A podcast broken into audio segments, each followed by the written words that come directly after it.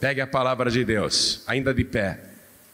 Abra a palavra de Deus, vá até o livro de Apocalipse, que é o último livro, capítulo 5, versículo 14. Preste atenção. E os quatro animais diziam: Amém. E os vinte e quatro anciãos prostraram-se e adoraram ao que vive para todo o sempre. Amém? Vou ler de novo. E os quatro animais diziam: diziam o quê? Amém. E os vinte e quatro anciãos prostraram-se e adoraram ao que vive para todo sempre. Jesus mandou João escrever tudo o que ele estivesse vendo. E João escreveu que ele viu isso aqui. Os quatro animais que falam. Quatro animais que falam. Meu netinho virou para mim lá em casa e falou assim: por que, que a cristal não fala, avô? É porque Deus não deu esse poder para os cachorrinhos. Mas aqui, eles falam. E os quatro animais diziam: diziam o quê? Amém. Então eu vou ler agora esse versículo 14. E cada pessoa que está comigo aqui na sede da Paz e Vida do Estado do Rio de Janeiro repete em seguida. Vamos lá. E os quatro animais diziam: Amém. E os vinte e quatro anciãos prostraram-se e adoraram ao que vive para todos sempre. Amém? Você crê? Você crê que João viu e escreveu fielmente? Que ele viu quatro animais falando amém? E 24 anciãos se prostrando diante do Senhor e adorando quem crê. Então vamos dar para esta palavra a melhor salva de palmas. A melhor que já se ouviu em todo o estado do Rio de Janeiro. E enquanto você aplaude, abra tua boca e diga glória, glória, glória ao teu nome, Senhor. Isso, aplaude e glorifica. Continua.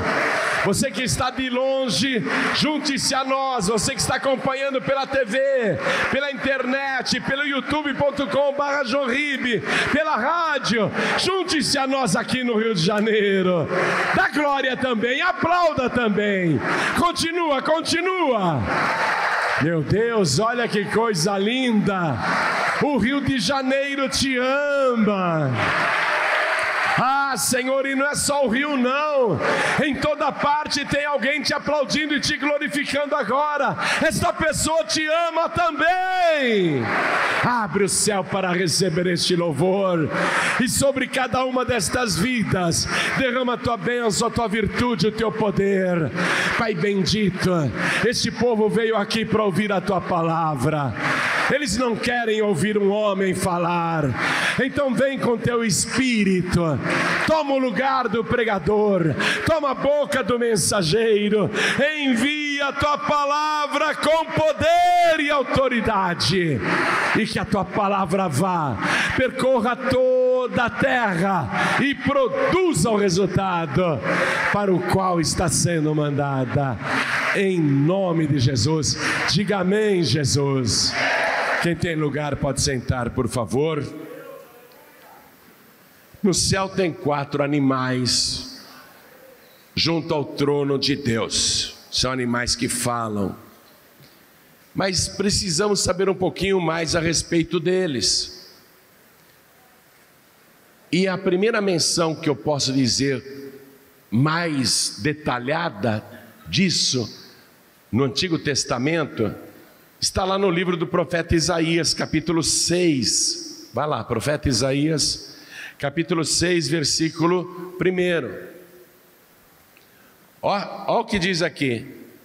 No ano em que morreu o rei Uzias, anote aí do lado, o rei Uzias morreu aproximadamente em 740 anos antes de Cristo. Só para a gente se situar no tempo. No ano em que morreu o rei Uzias, eu vi o Senhor, Isaías está falando. Eu vi o Senhor assentado sobre um alto e sublime trono, e o seu séquito enchia o templo.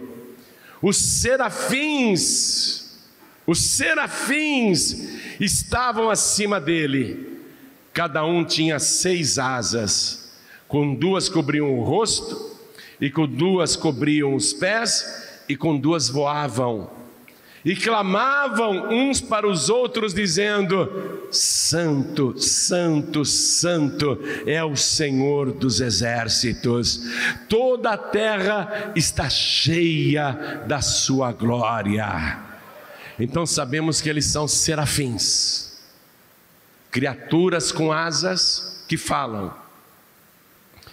Então, Isaías teve essa visão lá no Antigo Testamento. Aí o apóstolo João, quase com 100 anos de idade, preso na ilha de Pátimos, ele ouve uma voz poderosa atrás dele e ele vê Jesus glorificado. E Jesus disse para ele: Tudo que eu vou te mostrar, você escreve. E João começa então uma viagem espiritual, ele é arrebatado em espírito e começa a ver coisas extraordinárias. Tem muitas visões lindas que ele descreve e também coisas atrozes que ele descreve em Apocalipse. Mas aí ele relata uma visão extraordinária do trono de Deus. Eu quero que você vá de volta para Apocalipse, capítulo 4, e veja que coisa, hein? Entre João, o apóstolo João, e Isaías, quando ele viu o Senhor e os serafins, nós podemos colocar no mínimo 700 anos entre eles. Ou seja, 700 anos depois da visão de Isaías, o João vai ver a mesma coisa, só que agora eu vou passar para você com mais detalhes. Vamos acompanhar o que existe no mundo espiritual e o que tem lá na sala do trono. Depois destas coisas, olhei e eis que estava uma porta aberta no céu, e a primeira voz, que como de trombeta ouvira falar comigo, disse: Sobe aqui, e mostrar-te-ei as coisas que depois destas devem acontecer. E logo fui arrebatado em espírito, e eis que um trono estava posto no céu, e um assentado sobre o trono. E o que estava assentado era, na aparência, semelhante à pedra de jaspe e de sardônica, e o arco celeste estava ao redor do trono e era semelhante à esmeralda. E ao redor do trono havia 24 tronos. Passa um traço aí. Os 24 anciãos, eles têm 24 tronos ao redor do trono de Deus. E ao redor do trono havia vinte e quatro tronos, e via sentados sobre os tronos vinte e quatro anciãos vestidos de vestes brancas, e tinham sobre a cabeça coroas de ouro, e do trono saíam relâmpagos e trovões e vozes, e diante do trono ardiam sete lâmpadas de fogo, as quais são os sete Espíritos de Deus. Por isso que toda campanha de oração que a gente faz, quando envolve sete vezes, nós estamos trabalhando em conformidade com os sete Espíritos de Deus, que na verdade formam um só. Os 24 anciãos, eu particularmente acredito que 12 são das 12 tribos de Israel e 12 são os 12 apóstolos de Cristo. Porque Jesus prometeu isso para os discípulos: vocês se assentarão em tronos e julgarão as doze tribos de Israel. Os 24 anciãos são coisas que João viu e o Senhor tinha dito para ele, coisas que devem acontecer, por enquanto são coisas futuras que João está vendo, que devem acontecer. Então, na descrição aqui já sabemos como é o trono de Deus, a aparência de Deus, o arco sobre o trono, e sabemos que em volta há 24 tronos, e agora vem a revelação dos animais, versículo 6. E havia diante do trono um, como um mar de vidro semelhante ao cristal e no meio do trono e ao redor do trono, quatro animais cheios de olhos por diante e por detrás. E o primeiro animal era semelhante a um leão, e o segundo animal semelhante a um bezerro, e tinha o terceiro animal, o rosto como que de homem, e o quarto animal era semelhante a uma águia voando. E os quatro animais tinham, cada um respectivamente, seis asas, e ao redor e por dentro estavam cheios de olhos e não descansam nem de dia nem de noite, dizendo: Santo, Santo, Santo é o Senhor Deus Todo-Poderoso, que era e que é e que há de vir. Muito, muito semelhante à descrição que Isaías fez cerca de 700 anos antes. João está vendo a mesma coisa e um dia os salvos também verão. Você também verá isso. E continuando aqui, diz: E quando os animais davam glória e honra e ações de graças ao que estava sentado sobre o trono, ao que vive para todo sempre, os vinte e quatro anciãos prostravam-se diante do que estava sentado sobre o trono. Se prostravam, adoravam o que vive para todo sempre o Eterno, e lançavam as suas coroas diante do trono, dizendo: Digno és, Senhor, de receber glória e honra e poder, porque tu criaste todas as coisas e por tua vontade são e foram criadas. Dá glória a Deus como serafins. Diga santo, santo, santo é o Senhor. Digno é o Senhor de toda honra, de todo louvor e de toda a glória, porque o Senhor criou todas as coisas e a mim também. Glorifica a Deus dizendo isso. Eu te glorifico por ter criado a minha vida. Dá glória a Deus. Dá glória a Deus. Glorifica aquele que vive para todo sempre. Glorifica o eterno.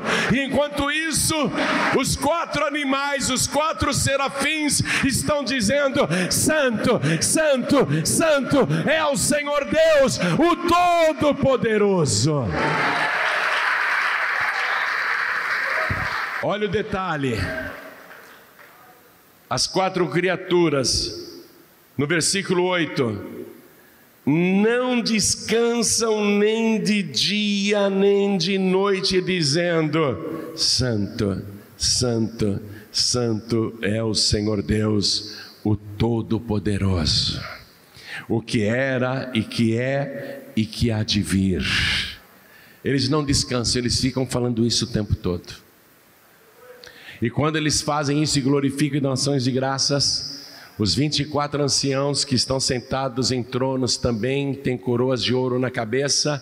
Eles retiram suas coroas e lançam diante do trono e se prostram diante daquele que vive para todo sempre. Aí, João está vendo essas coisas e anotando tudo. É uma cena muito linda, gloriosa. Porém, no meio daquela cena muito linda, de alegria, de exultação, de repente surge um anjo muito forte, um anjo muito grande, com uma grande voz. E esse anjo começa a falar com todos que estão diante do trono, com todas as criaturas celestiais, inclusive com os serafins, que são os anjos da primeira hierarquia os que estão mais próximos do trono, inclusive com os querubins, com os arcanjos, com os anjos, com milhões de milhões de criaturas celestiais. João vê aquele anjo forte, com grande voz, apontar para aquele que está sentado no trono, e o que está sentado no trono segura um livro na mão, o livro está selado e o anjo aponta para ele e pergunta para todo o céu. O anjo pergunta: Quem é digno aqui?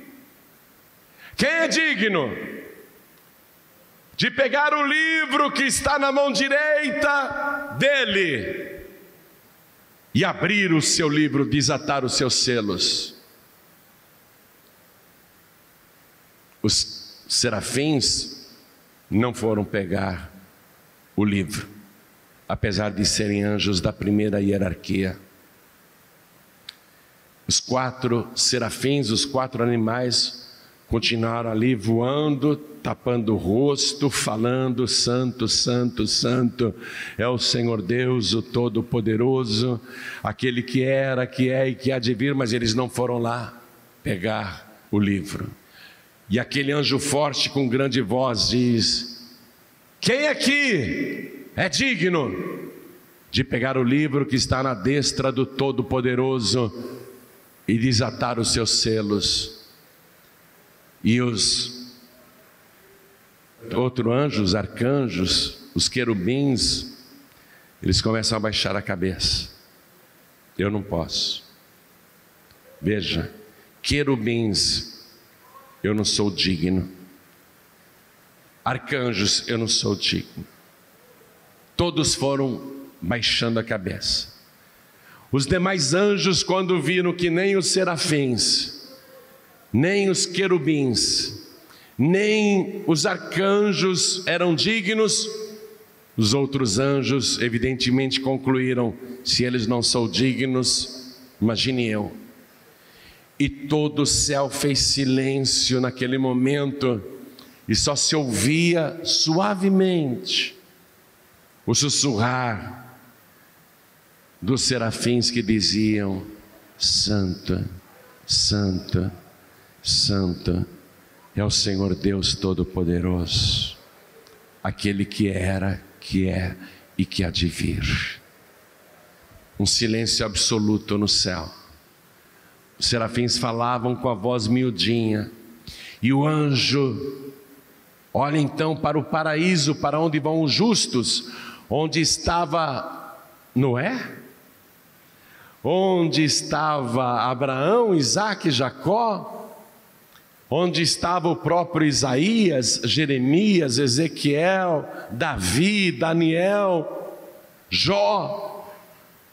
O anjo olha lá para o paraíso e brada: Quem é digno de ir até o trono e pegar o livro que está na mão direita do Todo-Poderoso e abrir os seus selos? e o paraíso se calou. Abraão pensou: Deus me chamava de amigo, mas eu não sou digno, eu não sou digno de pegar este livro. Jacó pensou: Ele me chamou de campeão, de valente, mas eu não tenho coragem de ir lá pegar esse livro porque eu não sou digno muito menos Noé, nem Jó, nem Davi, que era o amado de Deus. Ninguém, ninguém, inclusive pessoas já do Novo Testamento que estavam no paraíso, pessoas do Novo Testamento que já estavam lá, ninguém era digno, ninguém teve coragem de dizer: Eu sou digno, eu vou lá pegar, porque sabia que não era. A pessoa sabia que não era digna, então houve silêncio no paraíso. Então o anjo clamou olhando para o planeta Terra, quem sabe tem um justo na terra que seja digno. E o anjo clama para o planeta Terra, quem é digno de pegar o livro que está na mão direita do Todo-Poderoso? E na terra não há ninguém que seja digno, não há um só. E ele clama até para os que estão debaixo da terra. Quem é digno de pegar o livro que está na destra do Todo-Poderoso, desatar os seus selos e abrir o livro? E nem debaixo da terra tinha ninguém, nem pessoa viva, nem pessoa morta, ninguém, ninguém, ninguém era digno. Um silêncio total. João viu isso. João viu isso e ele tem uma crise de choro porque ele sabia que era muito importante aquele livro ser tomado da mão de Deus. Ele sabia disso. E aqui diz a palavra Volte comigo em Apocalipse capítulo 5, no versículo 3. Olha o que João escreveu: E ninguém no céu, nem na terra, nem debaixo da terra podia abrir o livro, nem olhar para ele. Por isso que eu estou te falando que estavam todos de cabeça baixa. Nem de olhar para ele, eles não podiam nem olhar, eles baixavam a cabeça.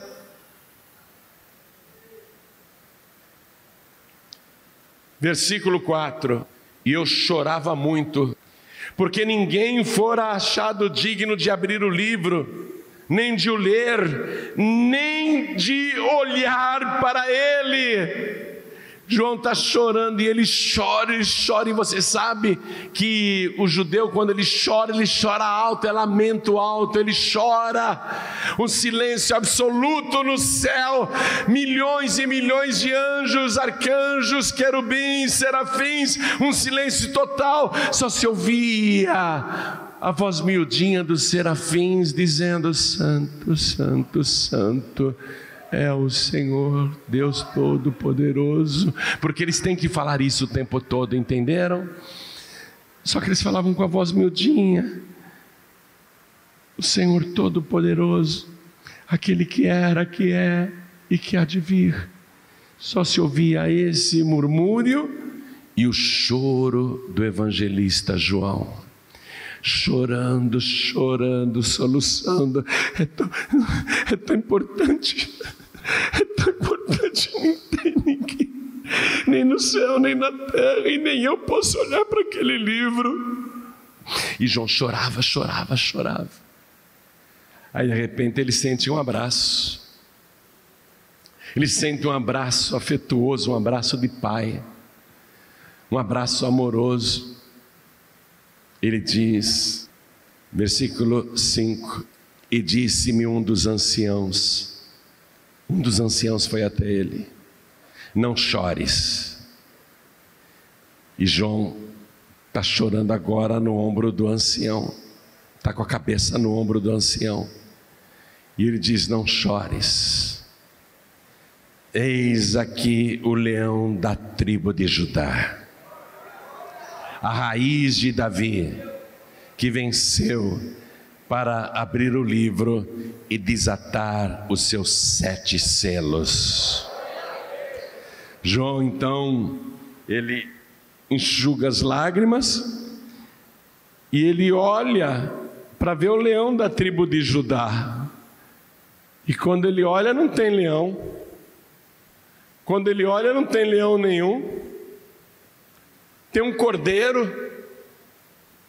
E um cordeiro morto manchado de sangue ainda. Cadê o leão? Eu não estou vendo um leão, eu estou vendo um cordeiro e morto. Aí aquele cordeiro que estava morto se levanta. Ele se levanta e o cordeiro começa a caminhar na direção do trono. E João descreve o cordeiro. Acompanhe comigo o versículo 6. E olhei e eis que estava no meio do trono e dos quatro animais viventes, e entre os anciãos um cordeiro, como havendo sido morto, e tinha sete pontas e sete olhos, que são os sete Espíritos de Deus enviados a toda a terra. E veio, e tomou o livro da destra, ou como diz aqui no Rio, da destra, do que estava sentado no trono, e havendo tomado o livro, os quatro animais e os vinte e quatro anciãos prostraram-se diante do cordeiro, tendo todos eles harpas e salvas de ouro cheias de incenso, que são as orações dos santos, e cantavam um novo cântico, dizendo: Digno és de tomar o livro e de abrir os seus selos porque foste morto e com teu sangue compraste para Deus homens e mulheres de todas as tribos, de todas as línguas, de todos os povos. e para o nosso Deus os fizeste reis e sacerdotes, e eles reinarão sobre a terra. Naquela hora, esse cântico começou a entoar no céu. Era um novo cântico, um cântico que nunca tinha sido cantado antes, um louvor ao Cordeiro que foi morto. Ele é o leão da tribo de Judá. Porque para sofrer o que ele sofreu, tem que ser corajoso como um leão. Imagine alguém inferior que você pode dominar facilmente te chega e te dá uma bofetada na cara, você aceita? Podendo revidar e sendo mais forte, tem que ser muito corajoso, muito forte como um leão, para não devolver a agressão. Depois de todo julgamento falso, onde disseram muitas mentiras contra ele, ele já estava pré-condenado, já tinham decidido que ele tinha que ser morto antes do julgamento. Ele tinha que ser corajoso como um leão, para não dizer esse tribunal é uma farsa, as testemunhas são falsas, vocês já entraram aqui decididos a me matar eu já estava condenado antes da audiência. Seus hipócritas, ele ficou calado, calado como um cordeiro, ele não abriu a boca. Precisa ser forte como um leão para não abrir a boca.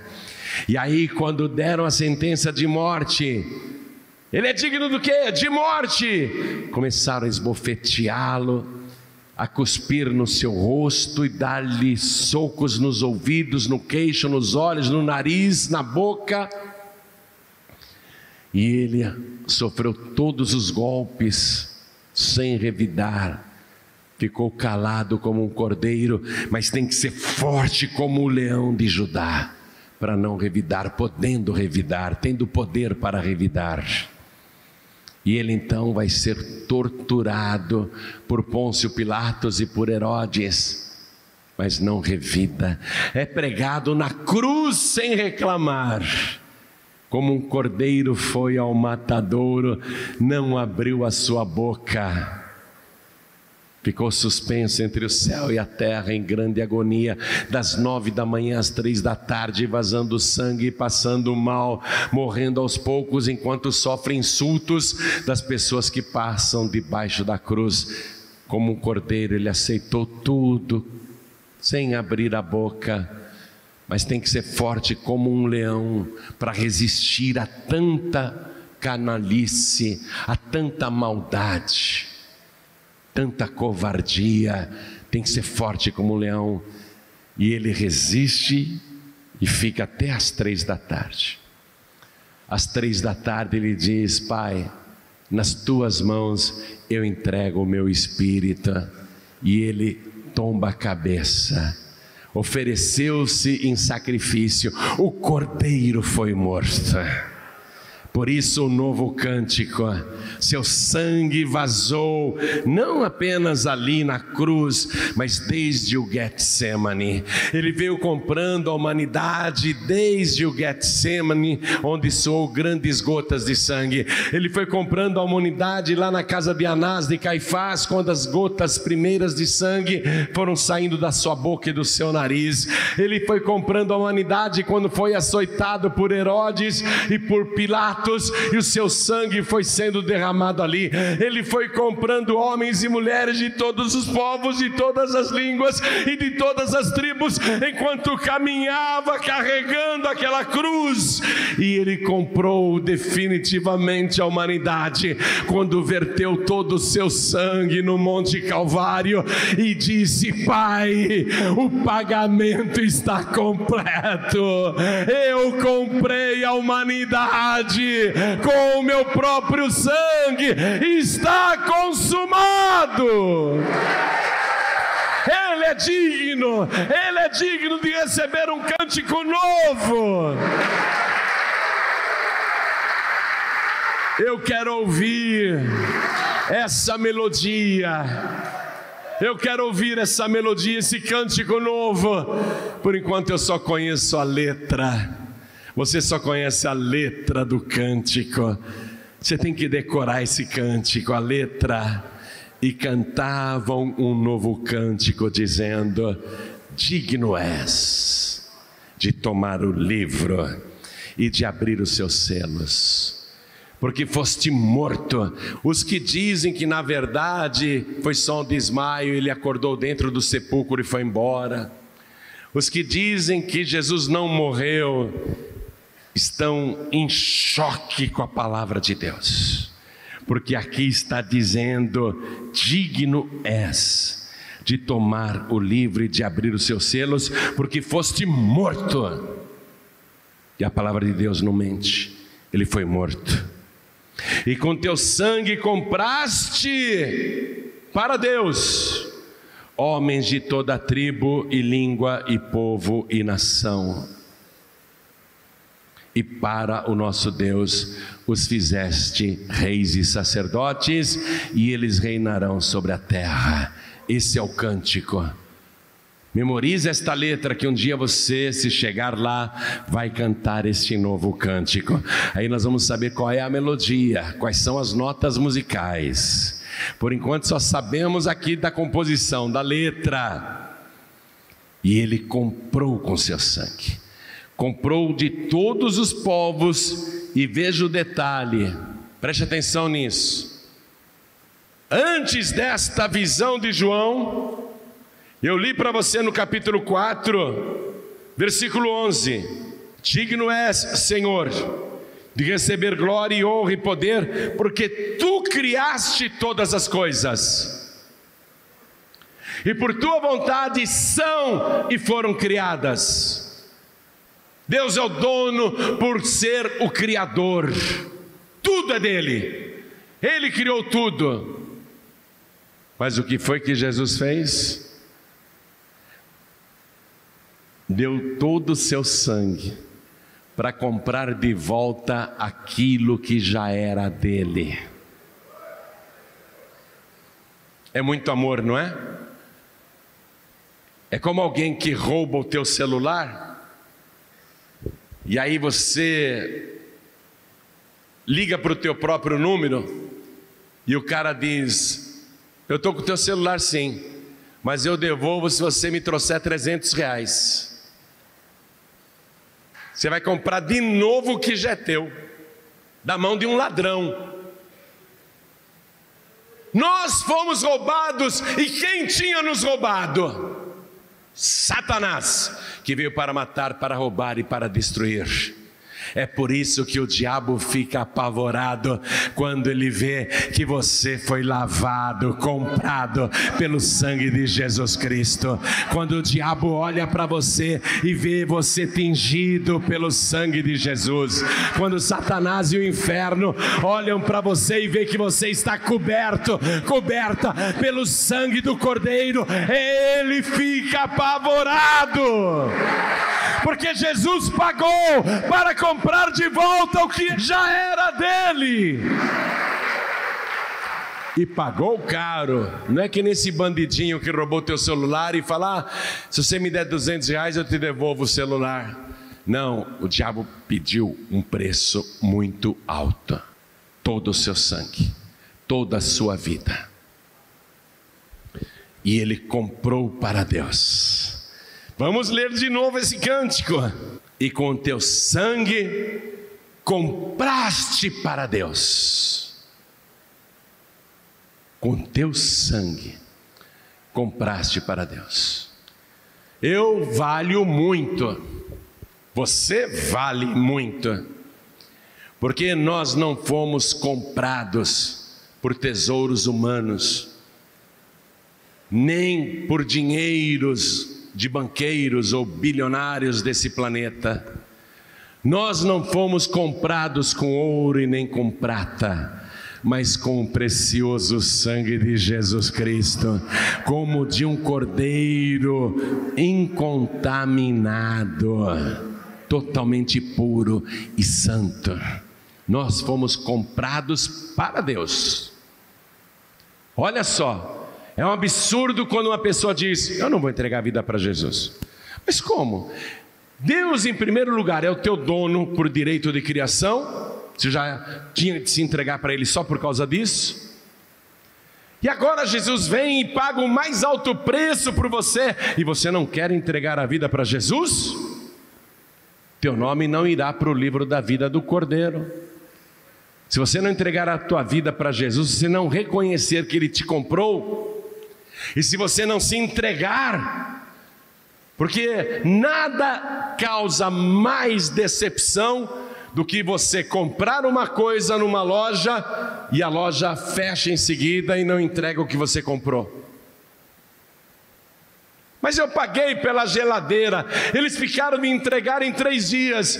Eu fui no quarto dia reclamar na loja e a loja está fechada, faliu, mas eu paguei.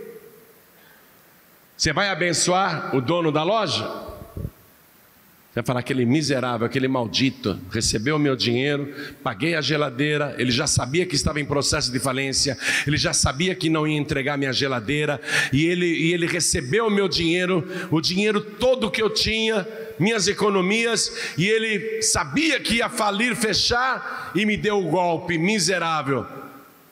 Você não vai abençoar um camarada daquele. Como é que Deus pode abençoar uma pessoa que, primeiro, é dele porque foi ele que te criou? Ele já é teu dono por criação, direito de criação. Depois, Jesus vem e compra para Deus por um preço caríssimo, exorbitante, uma loucura de preço. Ninguém estava disposto a pagar esse preço por você. Jesus foi e pagou. Qual é agora o próximo passo? Deus receber o que Jesus comprou. Se você não se entrega para Jesus, você está dando um golpe no próprio Criador. Porque Jesus já te comprou para Deus. Falta agora você se entregar para Deus e receber Jesus como único, suficiente, exclusivo e eterno Salvador. E eu lembro aqui, ó, o cântico dos serafins. Santo, santo, santo é o Senhor Deus, o Todo-Poderoso, que era e que é e que há de vir. Mas naquele momento, quando Jesus, o Cordeiro, pegou o livro e veio esse cântico, olha que coisa maravilhosa. Acompanhe comigo, estou em Apocalipse capítulo 5, eu estou terminando a mensagem. Eu vou ler o versículo 11 agora, depois do cântico. O novo cântico encerrou. E aí João diz: E olhei, e ouvi a voz de muitos anjos ao redor do trono e dos animais e dos anciãos, e era o número deles milhões de milhões e milhares e milhares, que com grande voz diziam: Digno é o Cordeiro que foi morto de receber o poder e riquezas e sabedoria e força e honra e glória e ações de graças. E ouvia toda criatura que está no céu e na terra e debaixo da terra e que está no mar e a todas as coisas que neles há dizer ao que está sentado sobre sobre o trono e ao Cordeiro sejam dadas ações de graças e honra e glória e poder para todos sempre. E os quatro animais diziam o quê? Ah, era aí que eu queria chegar. Falei até agora para chegar no começo. O que os quatro animais diziam? Mas qual era a ordem do que eles deveriam falar o tempo todo? Você não tem vocação para ser serafim, né? Gente, vamos lá. Santo, Santo, Santo é o Senhor Deus, o Todo-Poderoso, aquele que era, que é e que há de vir. Amém? Vamos de novo. Santo, Santo, Santo é o Senhor Deus, o Todo-Poderoso, aquele que era, que é e que há de vir. Mais uma vez. Santo, Santo, Santo é o Senhor Deus Deus, o Todo-Poderoso, aquele que era, que é e que há de vir. Não é isso que eles tinham que falar o tempo todo? Não é isso? É o que eles estavam falando, ó. Desde a época do Isaías. Eles estavam, o Isaías quando viu, eles já estavam lá falando isso. Mas vamos considerar que começaram a falar isso na época de Isaías. Antes eles já falavam. Mas vamos imaginar que eles começaram a falar isso só na época do Isaías. Então eles já estavam há mais de 700 anos dizendo: Santo, Santo, Santo é o Senhor Deus, o Todo-Poderoso, aquele que era, que é e que há de vir. Amém? Então eles falavam isso já há milhares de anos, há milhões de anos eles falavam isso. Os quatro serafins aquelas quatro criaturas, há milhões e milhões de anos já falavam isso, mas aí eles pararam aqui. É isso que eu quero que você pegue. Eles pararam aqui quando o cordeiro foi entronizado. Quando disseram, Ele é digno de todas as coisas. E os quatro animais diziam: diziam o quê? Amém. Agora pega a caneta aí para a gente terminar a mensagem. A gente sabe que a palavra amém, traduzindo popularmente, significa o quê? Assim seja. Você fala assim para um macumbeiro, vai com Deus, ele diz amém. Você fala para um feiticeiro, boa viagem, ele fala amém. Você pode falar com uma pessoa que nem crê em Deus, você fala, é, felicidades para você, amém. Todo mundo fala amém, fala ou não fala? Todo mundo fala amém. Todo mundo fala amém. As quatro criaturas, os quatro serafins falaram amém. Interromperam aquele cântico de milhões de anos para falar amém. Mas amém não quer dizer tão somente assim seja ou certamente. Amém é uma palavra hebraica constituída de três letras, anote isso aí. Amém é uma palavra hebraica constituída pela inicial de três palavras, são três letras, as iniciais de três palavras. O A, ó, são só três letras. Anota A-M-N. Em hebraico é isso. A-M e N. Só três letras, anota aí. Esse é o amém hebraico. Só três letras. Cada uma dessas letras é a inicial de uma palavra. Então escreve A de Adonai. Adonai quer dizer o quê? Senhor. M de Melech, que quer dizer rei. E N da palavra hebraica Neman, que quer dizer fiel. Então, traduzindo a palavra Amém, que os serafins estão dizendo aqui, eles estão dizendo: Senhor, Rei fiel, e vamos aplaudir o Senhor, Rei fiel. Ele há de vir, o Todo-Poderoso vai voltar. Ele já pagou o preço por você. Agora Ele quer que você se entregue para Ele. Vamos ficar todos de pé. Ele quer que você se entregue para Ele. Você faz mau negócio se não se entregar, estou falando sério. Ele tem direito sobre você, primeiro, por ser o teu Criador, por ter te dado a vida. O Criador é o dono. Você já devia reconhecer isso. Se entregar para Deus só por causa disso. Mas o diabo veio e te tomou. Agora, Agora Jesus veio e te comprou para Deus. Ele comprou. Você tem que entregar o que Jesus comprou. Ele comprou você. Você tem que entregar o que Jesus pagou caro. Ele pagou muito caro por você. Então eu pergunto aqui: quem entendendo a palavra, reconhecendo que Deus tem direito, primeiro como criador e segundo como comprador de volta. Quem aqui quer receber Jesus como único, suficiente, exclusivo e eterno Salvador? Ergue bem alta a sua mão, ergue bem alto todos que querem, ergue bem alta a mão. Quem quer entregar a vida para Jesus, ergue bem alto a mão. Saiam dos seus lugares e venham aqui para frente agora. Vou chamar também os filhos pródigos. Todos que estão afastados do caminho, mas hoje vão voltar. Pastor, eu ouvi uma pregação pela rádio, pela TV.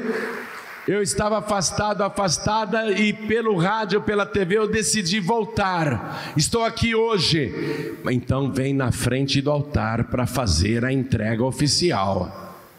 Vem fazer a entrega oficial. Filho pródigo e filha pródiga. Todos que estavam afastados, afastadas, voltem agora para a casa do Pai. E vou chamar aqui todos aqueles que nesses últimos dias estão com grande dificuldade, muita dificuldade para seguir Jesus. Tá manquejando, tá vacilando, né? Você, você sabe que não tem outro caminho, você sabe que não tem outro jeito, mas você está vacilando. Às vezes você vai para o mundo, às vezes você anda com pessoas do mundo, aí você pede perdão a Deus, né?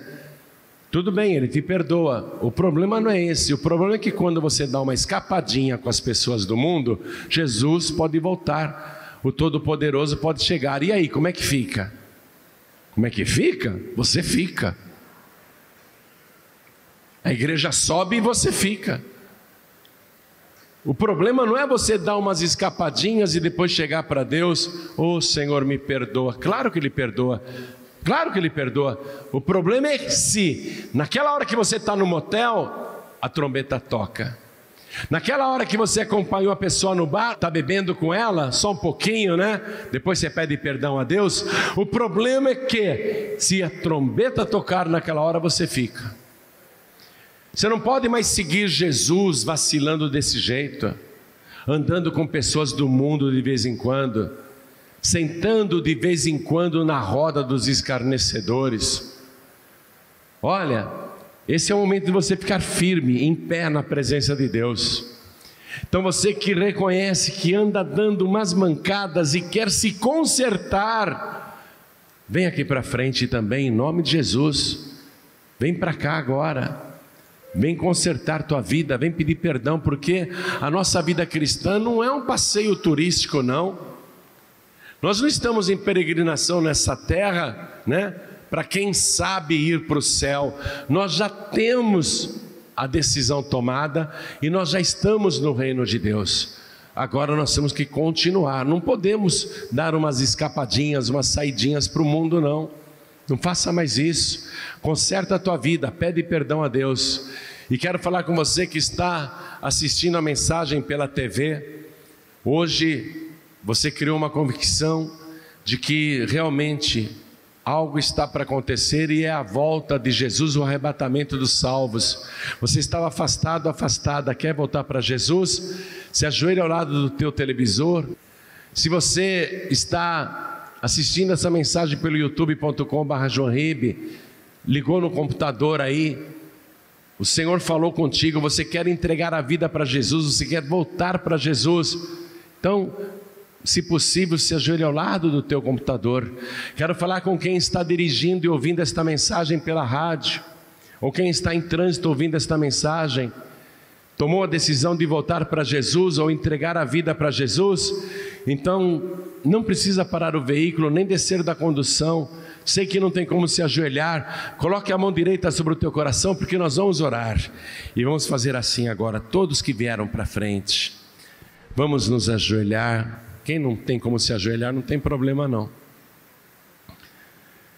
Coloque a mão direita sobre o teu coração e a igreja continue de pé. E ore assim comigo, ore comigo assim, meu Deus e meu Pai. Diga com fé, meu Deus e meu Pai. Eu sei que o Senhor é santo e requer também a minha santidade. Eu sei que o Senhor é o Todo-Poderoso e que brevemente irá voltar, e eu quero estar na tua presença quando isto acontecer. Por isso, eu me entrego a ti e te suplico, perdoa agora os meus pecados e os anos de rebeldia. Eu me arrependo de tudo que fiz e peço perdão. Peço ao Senhor que registre o meu nome no livro da vida do Cordeiro e me mantenha, Senhor, na tua salvação. Não deixe eu me afastar, não deixe eu me desviar e me enche, Senhor, com teu espírito. Faz esta obra na minha vida, porque eu declaro que o Senhor Jesus, o Cordeiro de Deus, é o meu único, suficiente, exclusivo e eterno Salvador para todos sempre. Amém.